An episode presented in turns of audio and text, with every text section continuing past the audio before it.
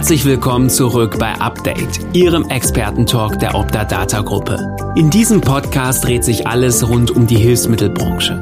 Dazu begrüßt Gastgeber Bernhard Kötte regelmäßig hochkarätige Gesprächspartner, von denen Sie sich aus den verschiedensten Perspektiven für Ihren Alltag und die nahe Zukunft inspirieren lassen können.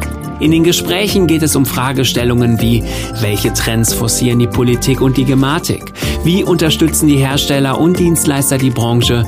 Und was für Digitalisierungstrends erwarten uns von Seiten der Kostenträger? Darüber hinaus werden im Wechsel aber auch Fragen aus dem Alltag der Leistungserbringer behandelt, wie zum Beispiel, muss das Thema Organisation neu gedacht werden, intern als auch extern? Oder wie bereitet die aktuelle Inhabergeneration die Betriebsnachfolge am besten vor? Viele spannende Fragen und jetzt geht's los. Heute mit diesem Thema. Das Derby ist zurück. Ja, ja, liebe Schalker Kollegen Optadata.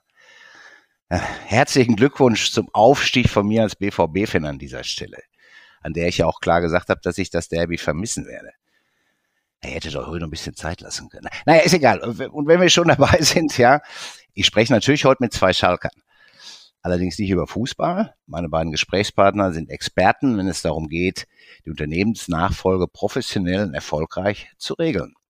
Wie das geht, ja, da sind jetzt Peter und Oliver Lips von der Unternehmensberatung Lips Pandenburg und Partner GmbH meine Experten.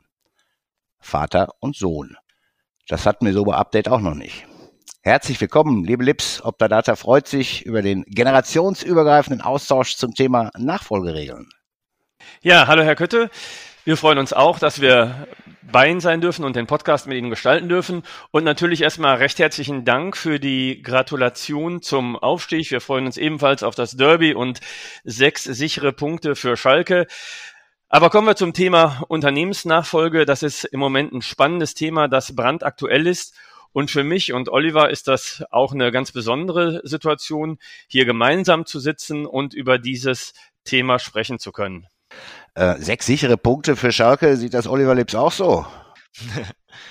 Hallo Herr Kötte, ja natürlich. Ich freue mich jetzt auch auf das Derby. Ähm, Schalke endlich wieder in der ersten Bundesliga. Ähm, das ist schon schön und freue mich auf das Gespräch heute mit Ihnen. Ja, unser Thema ist, ist ja ein, ein bekanntes in der Branche, wenn Unternehmer da sind, äh, kommen in die Jahre, äh, so wie ich ja auch schon ein bisschen in die Jahre gekommen bin. Und dann irgendwann ist es soweit.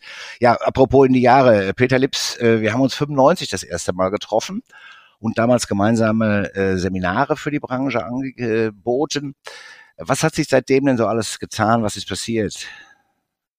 Ja, als ich mich auf den Podcast vorbereitet habe, habe ich tatsächlich noch mal geschaut. Seit 27 Jahren sind wir jetzt gemeinsam im Hilfsmittelmarkt unterwegs und da gab es unglaublich viele Veränderungen.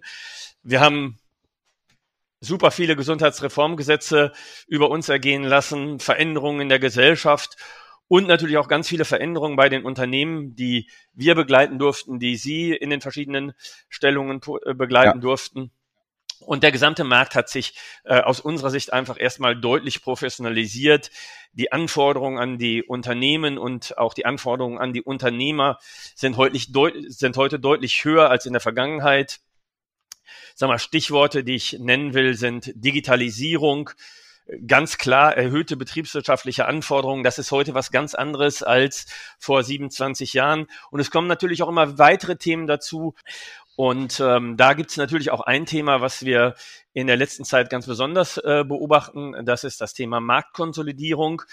Ähm, gerade so in den letzten vier, fünf Jahren gibt es eine deutliche Tendenz hin zu Unternehmensaufkäufen und zu einem Wachstum der Unternehmen. Das sind so Sachen, die den Markt ganz gravierend verändern und die natürlich auch äh, großen Einfluss auf das Thema Nachfolge haben. Ja, absolut. Wir haben da ja auch einige Umfragen schon mal zugemacht. Also das ist tatsächlich, und spüren es auch jeden Tag. Jetzt auf der OT World zum Beispiel war das auch sehr, sehr spürbar. Auch übrigens ein Generationswechsel, auch so die Messeauftritte, wie viel digitaler waren. Ich habe gerade schon erzählt, wir hatten äh, also im Vorgespräch mit dem Oliver Lips, äh, wir hatten, ich komme gerade von der OT World, deswegen ist die Stimme vielleicht von der Standparty noch etwas äh, derangiert. Ähm, wir hatten virtuelle Brillen und haben einen Blick ins äh, in ein virtuelles Sanitätshaus, äh, so rund zwei, zweieinhalb Minuten gehabt. Da war richtig was los. Also die Leute fanden das, fanden das total cool. Und naja, ähm, das war zum Thema Digitalisierung und jetzt auch ein bisschen Generationswechsel, Junior und Senior äh, in einer Firma wie bei Ihnen. Ja, das gibt's im Hilfsmittelbereich ja grundsätzlich relativ häufig. Oliver Lips, wie war Ihr Weg zum Unternehmen LPP? Ja, LWP ist mir ja quasi so in die Wiege gelegt worden. Ich bin 1996 geboren und somit mit LPP auch aufgewachsen. Ja. Allerdings war es so am Anfang gar nicht ähm, klar, ob ich auch wirklich mal bei LPP einsteige. Früher war es halt so, dass mein Vater ähm, immer viel unterwegs war und das fand ich, vor allem als ich noch jünger war, auch nicht immer ganz so prickelnd. Hm. Ähm, ich habe dann nach meinem Abitur mit Schwerpunkt Wirtschaft auch erstmal eine Ausbildung gemacht äh, zum Bankkaufmann bei einer örtlichen Sparkasse Mhm. Und in der Zeit habe ich mich aber auch immer intensiver mit meinem Vater über seine Tätigkeit und auch über den Hilfsmittelmarkt ausgetauscht. Ja, und da habe ich dann auch erstmals so richtig deutlich gespürt, ähm, wie spannend auch der Markt ist und ähm, was so seine Tätigkeiten sind. Ja, nach der Ausbildung habe ich dann ähm, BWL in Bonn studiert und ähm, da war es auch irgendwie so eine logische Konsequenz, da ich mir Teile des Studiums mit Tätigkeiten bei LPP finanziere. Und ähm, dabei war es für mich klasse, dass ich sofort sehen konnte, wie da die theoretischen Inhalte aus dem Studium auch dann professionell in einer Unternehmensberatung angewandt werden. Ja, und als ich dann meine Bachelorarbeit geschrieben habe, mhm. habe ich das Thema Nachfolge im Sanitätshaus ah, gewählt. So ein und, Zufall. Ähm, kommt man ganz alleine drauf. Ja klar, und, ähm, dass wir auch jetzt drüber sprechen. Ne? und ja. ähm, bin jetzt so seit 2021, glaube ich, fest bei LPP angestellt und parallel absolviere ich noch äh, meinen Master in Betriebswirtschaft mhm. mit dem Schwerpunkt Unternehmensgründung ja, da haben sie ja noch ein Brett zu bohren, nicht? So mit dem Master, aber eine, eine coole Sache.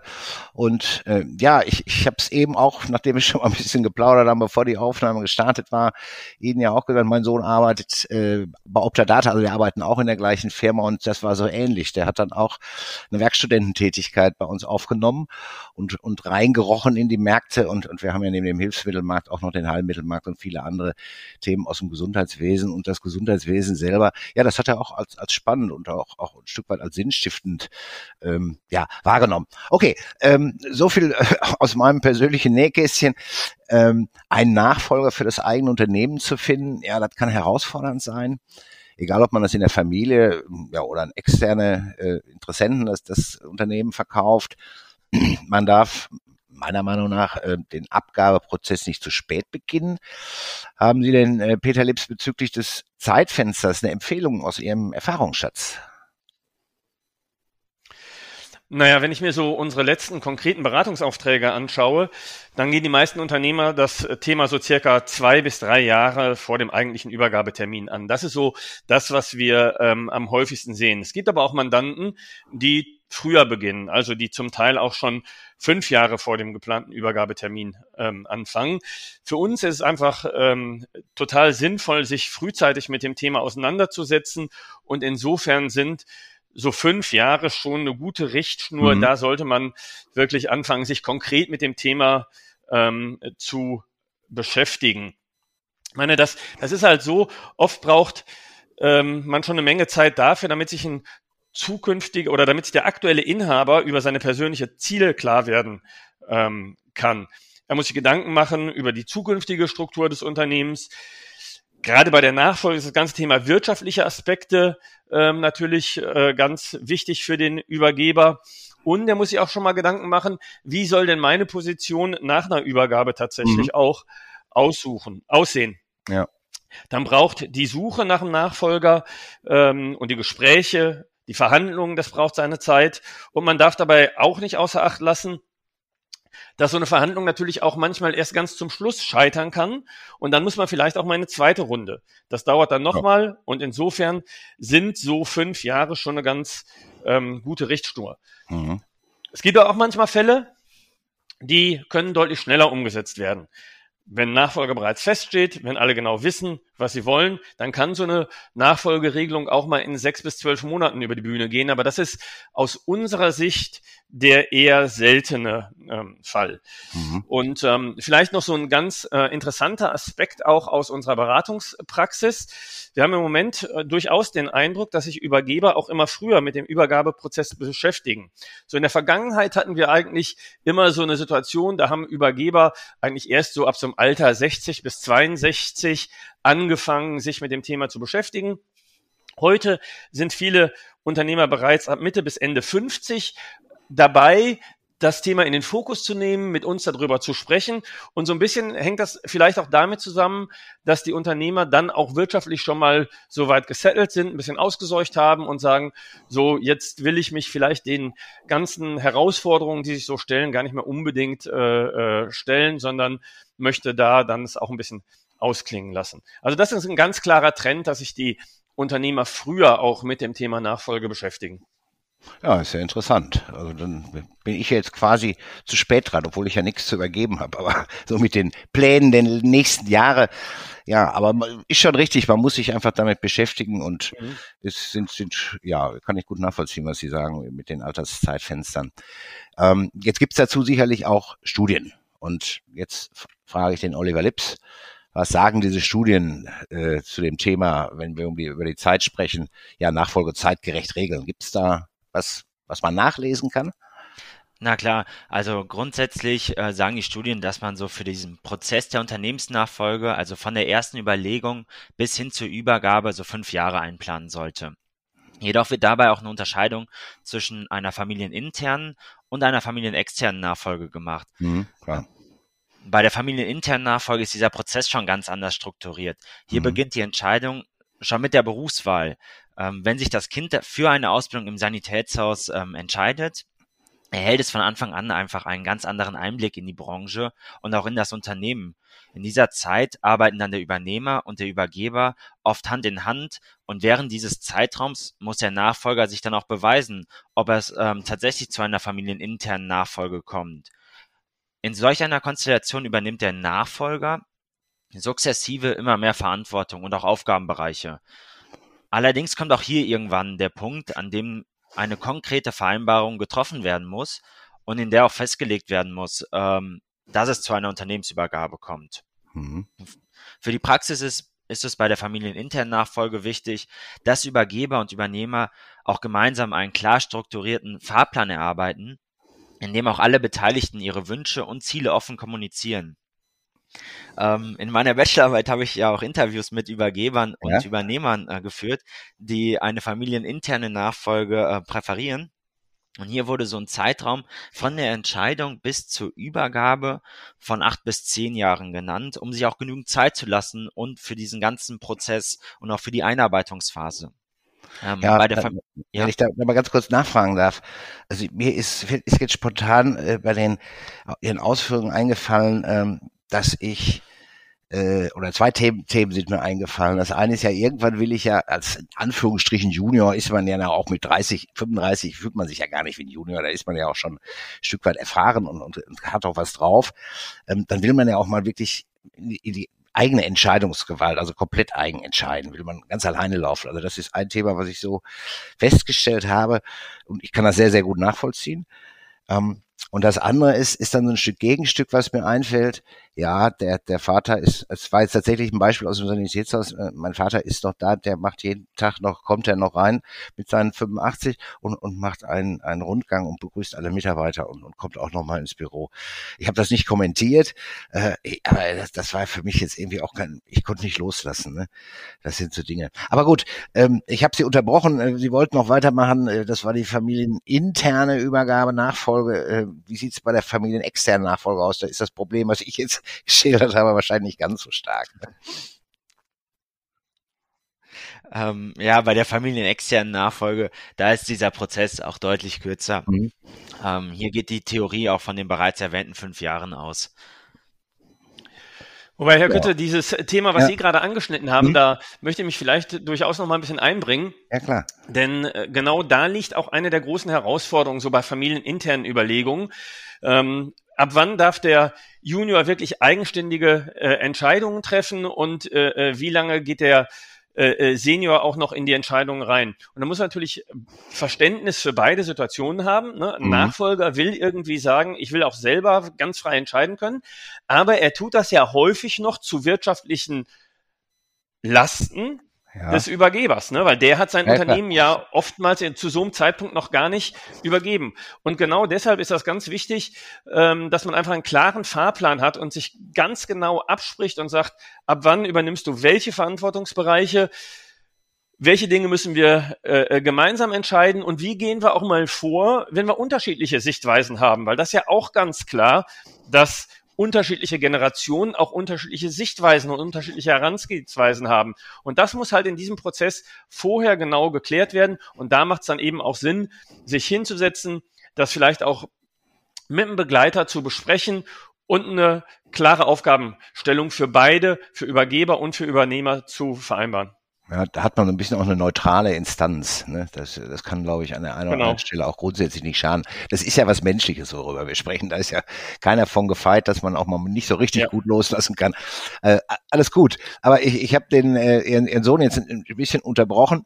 Ähm, neben dem zeitlichen Horizont, äh, den Sie jetzt gerade angesprochen haben, also den Unterschied zwischen externer und interner Nachfolge, ähm, gibt es aber sicher auch noch andere Unterschiede äh, bei, bei diesen beiden Bereichen. Äh, also wenn die Nachfolge intern und extern angestrebt wird. Ähm, welche sind denn die gravierendsten so aus Ihrer Sicht? Also ich spreche jetzt den Oliver Lips an.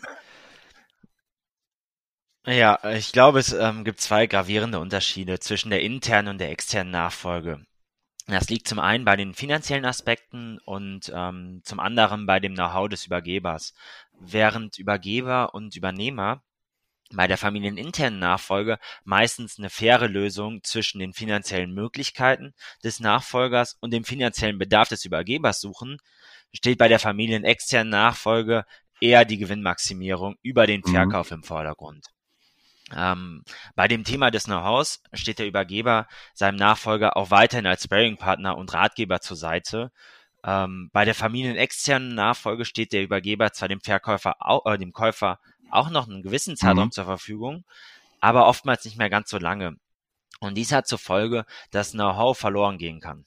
Ja, ähm, kommen wir, kommen wir zu, zum anderen äh, Punkt der Unternehmensnachfolge.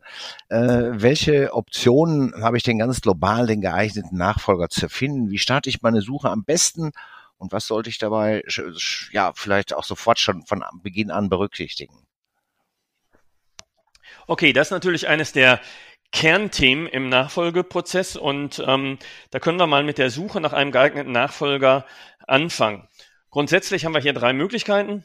Der erste Blick, gerade bei unseren mittelständischen Sanitätshäusern, geht in der Regel in die eigene Familie. Mhm. Ne, man schaut mal, gibt es Kinder, die in der Lage sind, die Position auszuüben. Aber das sind nicht nur die eigenen Kinder, das können auch schon mal Verwandte äh, sein. Vielleicht ein Neffe oder eine Nichte, die auch dazu in der Lage ähm, ist. Und das ist bei mittelständischen Unternehmen in der Regel immer die allererste Option, dass ich mal in die Familie gucke. Ja. So, wenn ich in der Familie keine Lösung finde, die für mich überzeugend ist, dann gibt's natürlich immer auch die Möglichkeit, dass man sich im Mitarbeiterkreis umschaut und da guckt, ist da jemand, dem ich diese Aufgabe zutraue, von dem ich auch glaube, dass er sich unternehmerisch engagieren will. Und das ist natürlich ein weiterer Vorteil bei den mittelständischen Sanitätshäusern die kennen ja ihre Mitarbeiter, die wissen, wen sie ansprechen können und die wissen auch, wo gibt's eine Option für eine Nachfolge oder wo möglicherweise auch nicht. Das sind eigentlich die ersten beiden Optionen, die generell geprüft werden. Und wenn dann keine dieser beiden Alternativen in Frage kommt, dann muss man sich halt extern umschauen. Ja. Und beim externen Umschauen kann das bedeuten, ich kann schauen, finde ich irgendwie einen Unternehmer, der sich selbstständig machen will. Also ein OT-Meister oder eine OT-Meisterin, die sagt, ich habe schon immer irgendwie das Thema Unternehmertum im Blut gehabt und jetzt habe ich eine Chance, das zu realisieren. Oder man verkauft sein Unternehmen eben an ein anderes Unternehmen. Mhm. Da gibt's dann ganz unterschiedliche Player, die ins Spiel kommen können und man muss sich einfach so seine persönliche Situation angucken.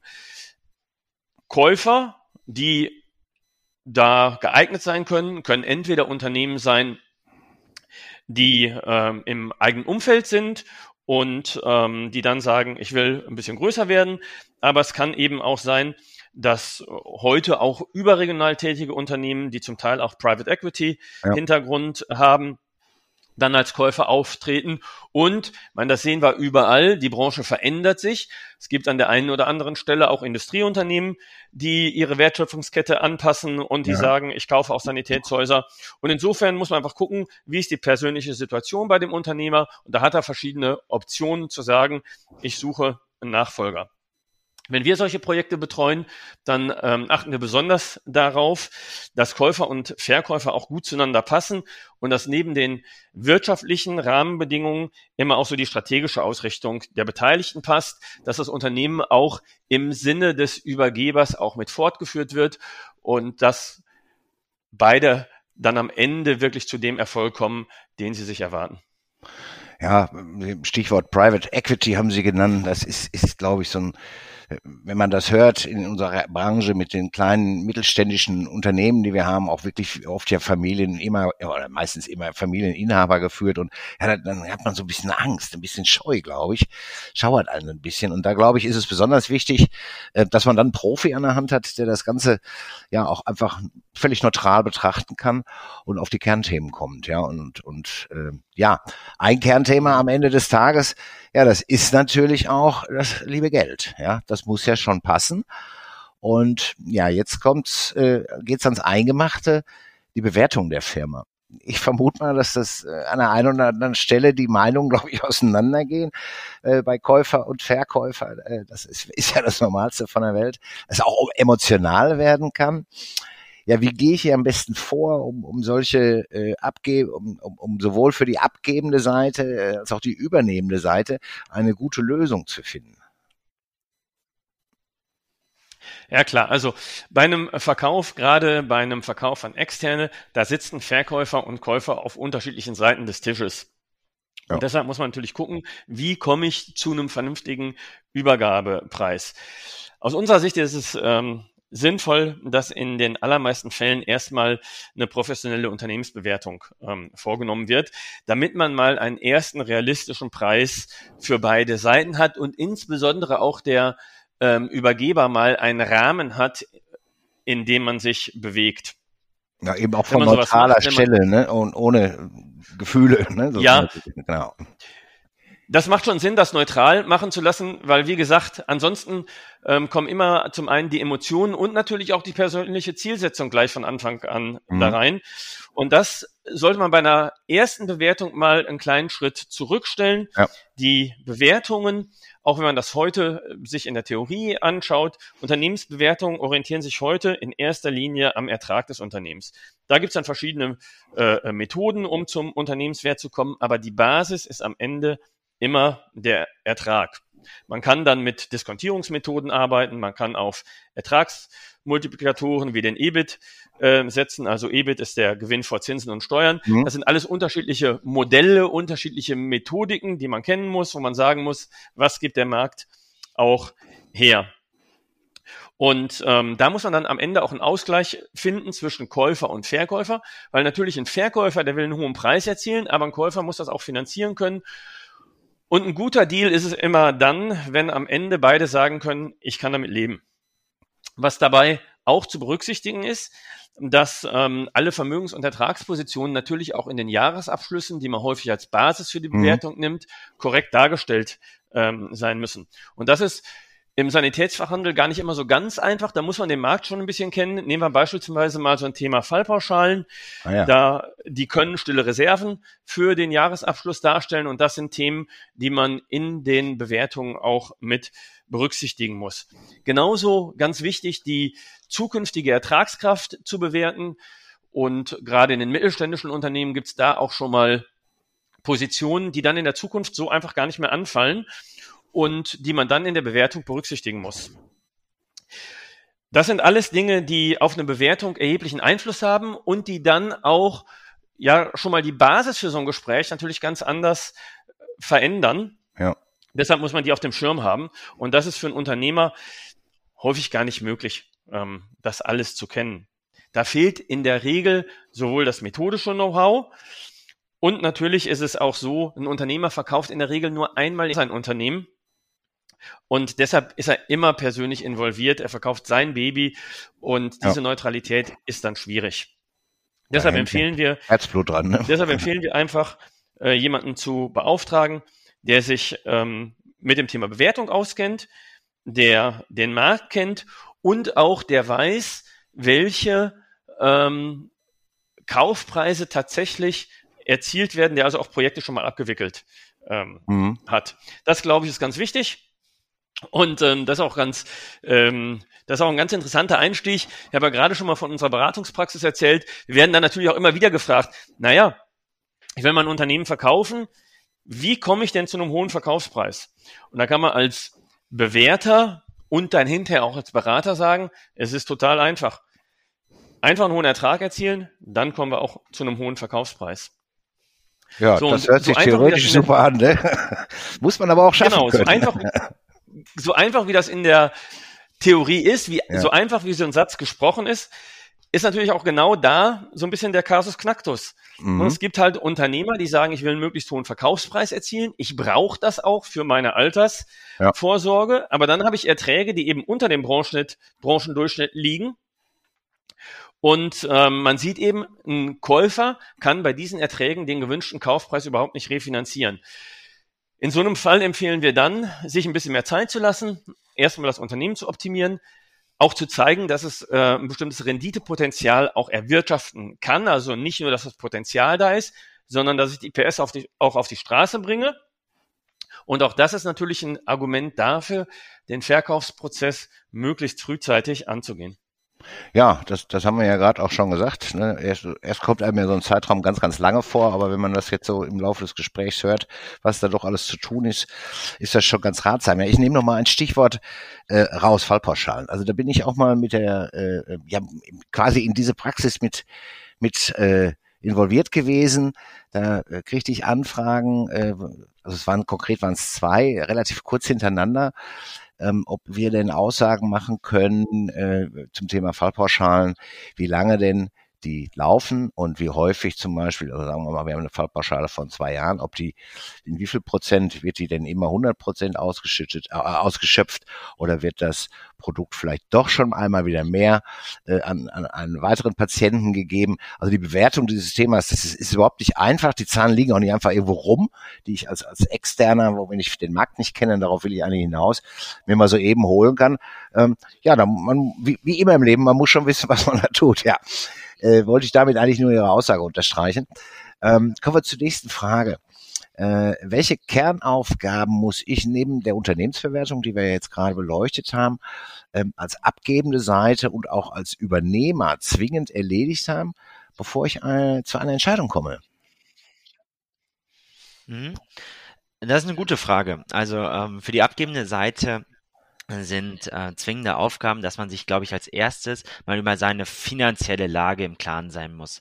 Also ich muss wissen, wie viel Geld ich aus dem Unternehmensverkauf erzielen will, damit ich meinen Lebensabend in der Form auch fortführen kann, wie ich es mhm. möchte.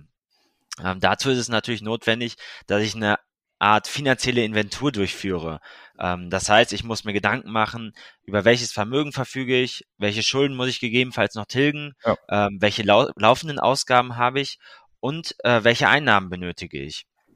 Und dann ist neben dem finanziellen Rahmen, sollte sich aber der Übergeber auch immer noch darüber Gedanken machen, welche Tätigkeiten er nach dem Verkauf noch ausüben will und wie sein Tag dann aussieht.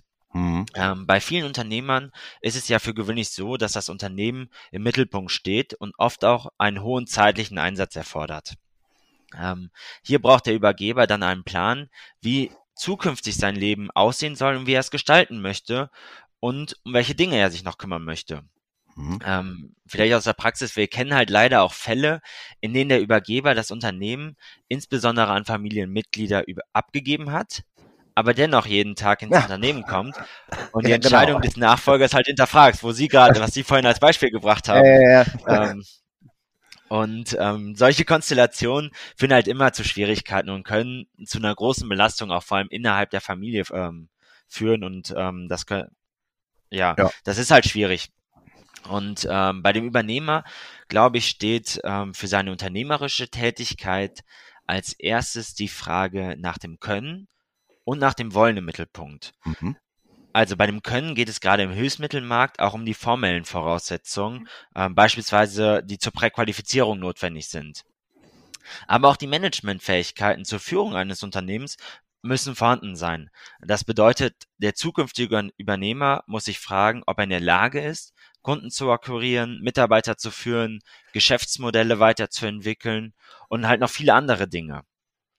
Daneben bedeutet die Frage nach dem Wollen die Frage nach der Motivation. Also wer als Unter wer Unternehmer werden will, muss nach unserer Erfahrung ähm, bereit sein, auch mehr als 40 Stunden in der Woche ja. zu arbeiten und gerade auch zu Beginn seiner unternehmerischen Laufbahn das Unternehmen in den Mittelpunkt zu stellen.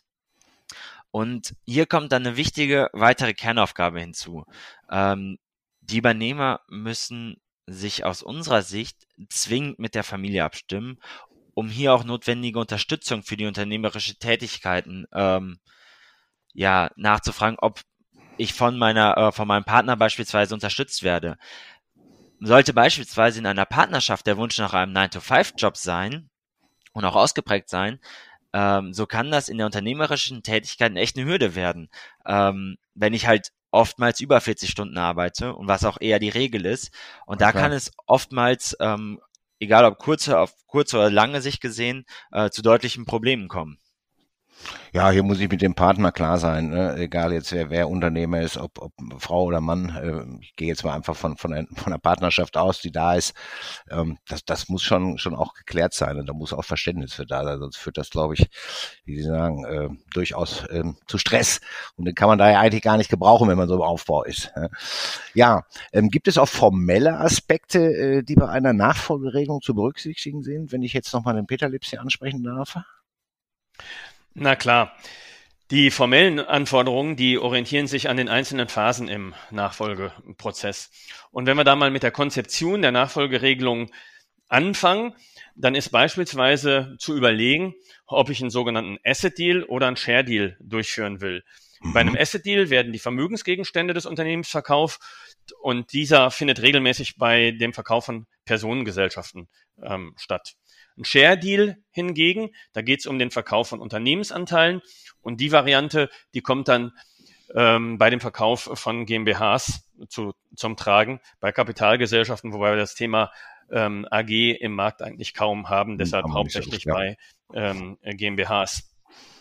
Beide Varianten haben unterschiedliche steuerliche Vor- und Nachteile, die im Rahmen so einer Strukturierung besprochen werden müssen. Und darüber muss man sich beispielsweise im Vorfeld Gedanken machen und das auch schon mal mit seinem Steuerberater und dann mit seinem Unternehmensberater vielleicht auch besprechen. Wenn die Gespräche dann konkret werden und interne Daten ausgetauscht werden, dann ist es wichtig, dass die Vertraulichkeit gewahrt bleibt und mhm. dazu muss man in aller Regel mal als erstes eine Vertraulichkeitserklärung ähm, abschließen, wobei diese Vertraulichkeitserklärung eben nicht nur regeln sollte, was vertraulich behandelt werden soll, sondern beispielsweise müssen auch Regelungen enthalten sein, ähm, die das Abwerben von Mitarbeitern äh, verhindern. Ja, man ja. tauscht interne Daten aus, man tauscht Daten über Gehälter aus, über Funktionen, mhm. über äh, äh, konkrete Tätigkeiten. Und da muss man eben dann sagen, sollte es, was natürlich auch mal passieren kann, zum Scheitern der Gespräche kommen, dürfen diese Informationen, die ein potenzieller Käufer dann erhalten hat, natürlich nicht irgendwie genutzt werden, um unseriös unterwegs zu sein. Gehen wir aber mal davon aus, da ist alles gut gelaufen, Vertraulichkeit ist gewahrt, man hat sich ähm, irgendwie geeinigt. Dann werden in der Regel in einem nächsten Schritt die wesentlichen Eckpunkte, auf die man sich geeinigt hat, in einem sogenannten Letter of Intent, also in einer Absichtserklärung oder in einem LOI zusammengefasst. Dieser LOI, der stellt dann häufig schon mal die wirtschaftliche Grundlage für einen später zu erstellenden Kaufvertrag dar. Wenn ich den LOI fertig habe, folgt in der Regel die sogenannte Due Diligence. Eine Due Diligence ist nochmals die genaue Prüfung des Unternehmens, für den Käufer die Chance zu kontrollieren, ob alle Zusagen, die der Verkäufer im Übergabeprozess getätigt hat, mhm. ob die auch tatsächlich so vorhanden sind. So eine Due Diligence besteht in der Regel aus drei Teilen. Aus einer kaufmännischen Prüfung, einer rechtlichen Prüfung und einer steuerlichen Prüfung. So, und jetzt nehmen wir den positiven Fall. Auch die Due Diligence ist erfolgreich durchlaufen worden. Dann letzter formeller Aspekt ist der Kaufvertrag. Hier werden dann eben alle getroffenen Regelungen verbindlich zusammengefasst. Da muss man auch dann nochmal äh, Dinge regeln wie die Haftung des ähm, Verkäufers nach dem Verkauf. Und wenn man das alles geregelt hat, wenn man sich auch da geeinigt hat, dann bietet der, dann ist der Abschluss immer die Unterschrift unter dem Kaufvertrag, der dann in der GmbH zwingend auch immer notariell zu beurkunden ist. Grundsätzlich, aber auch in Fällen, wo ich jetzt keine rechtliche Voraussetzung für die notarielle Beurkundung habe, empfehlen wir immer auch juristischen Beistand zu holen. In der Personengesellschaft bräuchte ich oftmals ähm, äh, die notarielle Unterzeichnung nicht, wenn ich kein Immobilienvermögen mit übertrage. Trotzdem sagen wir immer, einen Juristen mit dazu zu holen, die Risiken auch nochmal unter juristischem Blickwinkel zu betrachten, macht auf jeden Fall Sinn. Und ähm, es ist so ein wichtiger Punkt, das muss ein Übergeber in jedem Fall tun. Ja, glaube ich gerne. Äh, dann ist man auf der sicheren Seite quasi auf, auf beiden Seiten auf, sichere, auf der sicheren Seite. Vertraulichkeit, Stück weit Ehrlichkeit, das ist, ist auch bei sowas auch immer wichtig. Ja, wir haben den Rahmen jetzt gesteckt. Das Finanzielle ist, ist für beide Seiten zufriedenstellend geregelt. Jetzt gibt es aber noch andere Faktoren, die wichtig sind. Äh, das sind die Mitarbeiter und ihre Familien, langjährige Patienten, Netzwerkpartner, meistens möchte ich doch als, als Abgeber, als alter Firmeninhaber, wenn ich das so sagen darf, dass es reibungslos weitergeht. Ich habe eben schon gehört, da steckt ja immer Herzblut auch drin. Ja, und ähm, für den neuen Chef ist es auch wichtig.